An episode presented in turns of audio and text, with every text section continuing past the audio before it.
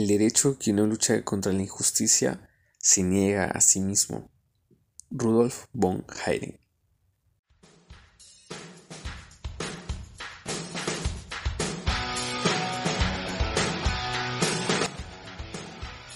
Saludos a toda nuestra comunidad oyente del podcast Taos al Día.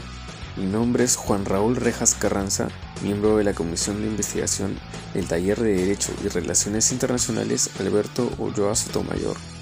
El día de hoy dirigiré la presente charla con el tema de fuentes del derecho internacional. La noción de fuente no es unívoca. Oppenheim la distingue de la causa explicando que ella no es la causa de la existencia de una corriente de agua.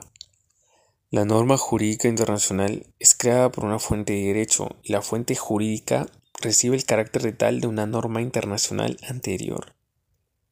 La distinción de Oppenheim entre fuente y causa se parece a la distinción entre fuente material y fuente formal, forma en la cual también se puede dividir al derecho internacional. Sin embargo, definiremos en esta oportunidad como las formas de manifestación del derecho internacional. Tradicionalmente se ha tomado el artículo 38 del Estatuto de la Corte Internacional de Justicia como indicador oficial de las fuentes del derecho internacional. No obstante, es importante resaltar que esta no es muy uniforme en la doctrina misma, sobre todo en lo que se refiere al carácter ejemplificativo o enumerativo de las fuentes. Tipos de fuentes. El artículo 38 del Estatuto de la Corte Internacional contiene como fuentes principales a los tratados y la costumbre. Tradicionalmente se consideraba que existía una jerarquía que empezaba con los tratados, seguía con la costumbre y luego con los principios generales de derecho. Sin embargo, en la doctrina actual hay consenso en que no hay jerarquía formal entre tratados y costumbre. A continuación, ahondaremos en los tipos de fuentes existentes. Comenzaremos con costumbre internacional. Se encuentra dentro de los pilares del derecho internacional, de modo que comprende un papel importante dentro de su alcance y su contenido al ser una práctica generalmente aceptada como derecho. Son documentos que nacen como la necesidad de tutelar derechos para que los estados manifiesten su voluntad. Estas acciones pueden llegar a ser vinculantes y son instantáneas al momento de impartir. Revisando el artículo 38, podemos desprender los elementos que integran la costumbre. Elemento material y psicológico. Por un lado, el elemento material consiste en la repetición de ciertos actos, en la comprobación de ciertos usos o prácticas entre los estados. No obstante, para ser considerada costumbre, necesita el elemento psicológico, que significa la convicción de que ese uso práctica es jurídicamente obligatorio. Tratados internacionales son parte de las fuentes principales del derecho internacional público. En estos, los estados manifiestan la voluntad de obligarse dentro del ámbito internacional a la creación de organismos internacionales. La manifestación de voluntad de los estados se hará a través de actos jurídicos, los cuales deben tener dos requisitos, existencia y validez. Los tratados contienen un preámbulo o cláusulas que deben estar suscritos en los idiomas de los estados solicitantes. Cuentan con hora, lugar y espacio donde se suscriben. Los tratados internacionales están amparados bajo la figura de jus cogens. Pero, ¿y qué es el jus cogens? Es el artículo 53 de la Convención de Viena sobre Derecho de los Tratados el que define al jus cogens como el conjunto de normas imperativas de derecho internacional general, establecidas por la comunidad internacional de estados en su conjunto. Sus normas protegen valores esenciales compartidos por la comunidad internacional.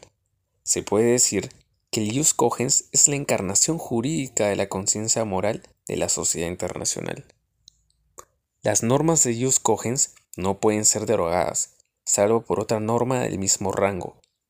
Cualquier tratado internacional contraria a una norma de jus cogens es nulo. Jurisprudencia.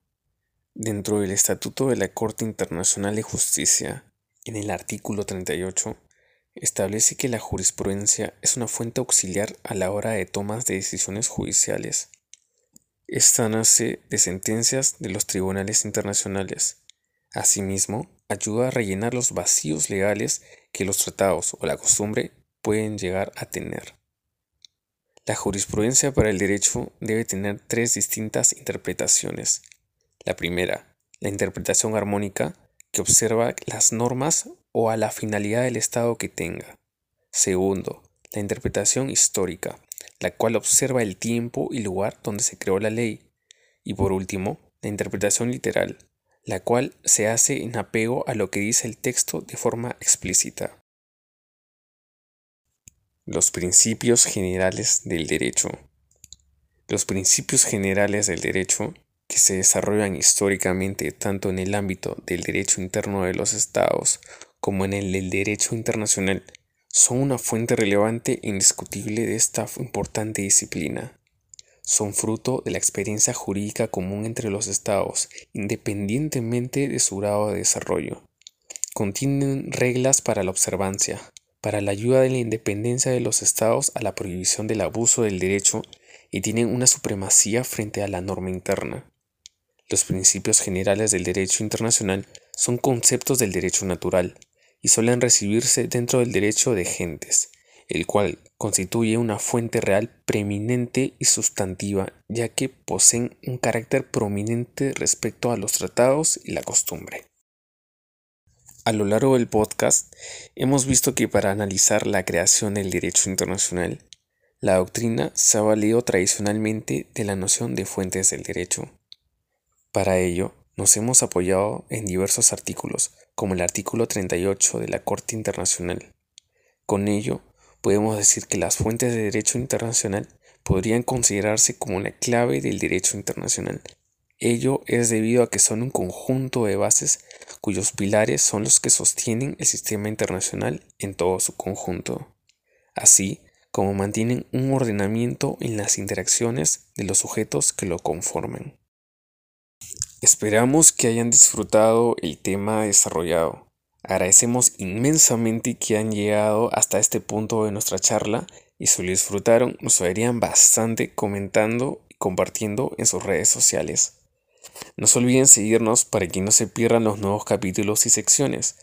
También generamos contenidos en nuestras redes sociales. Encuéntranos en Facebook, LinkedIn, Twitter como TausUNMSM y en Instagram encuéntranos como Gaceta Internacional. Les deseamos un buen fin de semana y eso fue Taos al día. Muchas gracias.